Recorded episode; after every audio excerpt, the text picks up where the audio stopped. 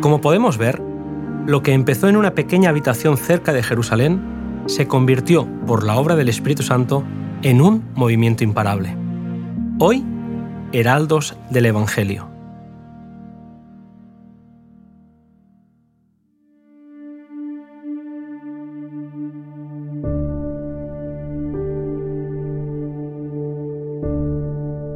Uno de los lugares que recibieron la visita de los apóstoles fue Chipre, y allí era el propio Bernabé, y allí fue donde Marcos les propuso acompañarlos en su viaje misionero.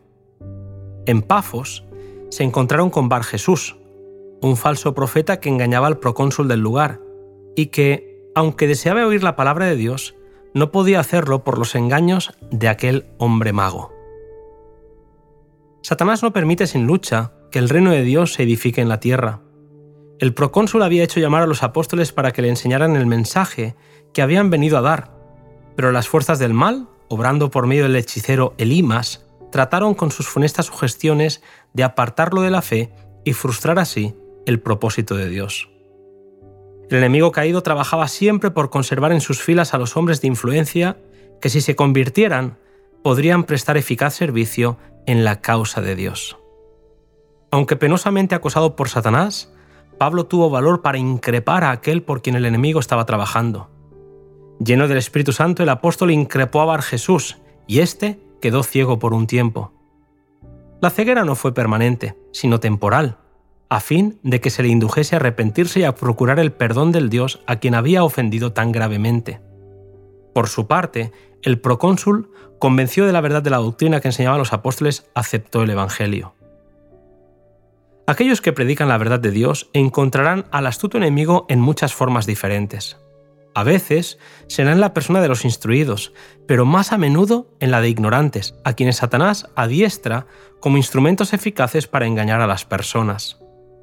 Es el deber del ministro de Cristo permanecer fiel en su puesto, en el temor de Dios y en el poder de su fortaleza. Pablo y sus compañeros siguieron viajando y confiando en el Señor a pesar de las muchas adversidades, privaciones y peligros que los rodeaban. Sentían un profundo amor por las almas que perecían y se centraban en buscar a las ovejas perdidas en lugar de centrarse en su propia comodidad y conveniencia. Allí fue donde Marcos, abrumado por el temor y el desaliento, vaciló en su propósito de entregarse de todo corazón a la obra del Señor.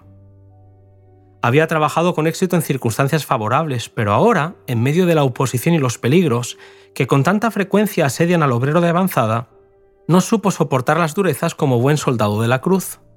Marcos se intimidó y perdiendo todo su valor, se negó a avanzar y volvió a Jerusalén. La actitud de Marco produjo cierta tensión entre Pablo y Bernabé. Uno juzgó al joven de forma desfavorable, mientras que el otro se inclinaba a excusarlo por su inexperiencia. Con el correr del tiempo, Marcos se entregó sin reservas al Señor y a la obra de predicar el mensaje evangélico en campos difíciles, y Pablo lo volvió a recibir como un valioso colaborador.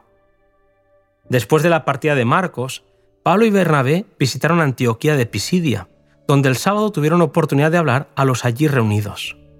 Pablo pronunció un maravilloso discurso y relacionó la historia de Israel con Jesús como el Salvador de los hombres, el Mesías de la profecía.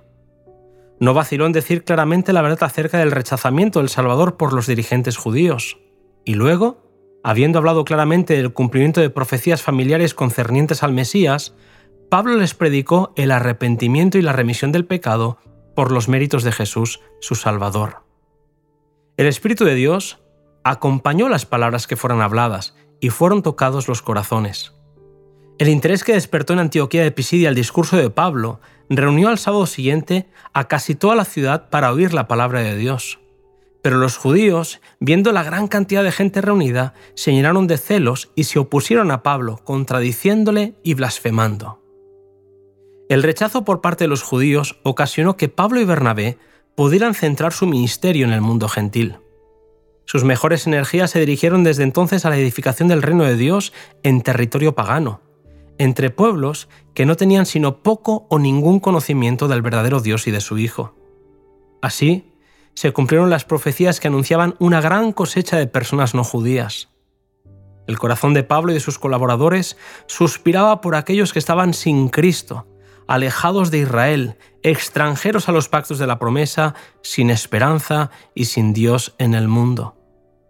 Pablo exaltaba constantemente a Cristo como Rey de Reyes y Señor de Señores. Para los que creen, Cristo es un fundamento seguro.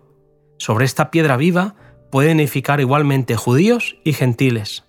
Es bastante ancho para todos y bastante fuerte para sostener el peso y la carga de todo el mundo. Este es un hecho claramente reconocido por Pablo mismo.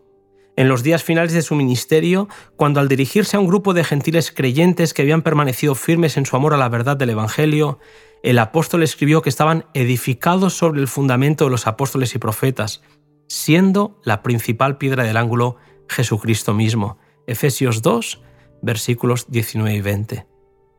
Frente a la predicación del Evangelio de Cristo, el prejuicio de los judíos provocó la expulsión de Pablo y Bernabé.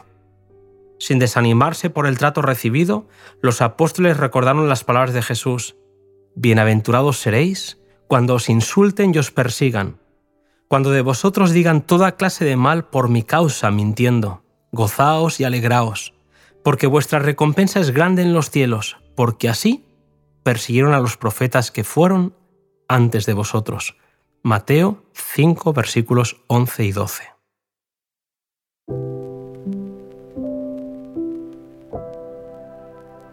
Damos gracias a Dios por las promesas maravillosas que nos dio y que nos sostienen en la dificultad. Te espero, querido amigo, en el siguiente podcast cuyo título es La predicación entre los paganos.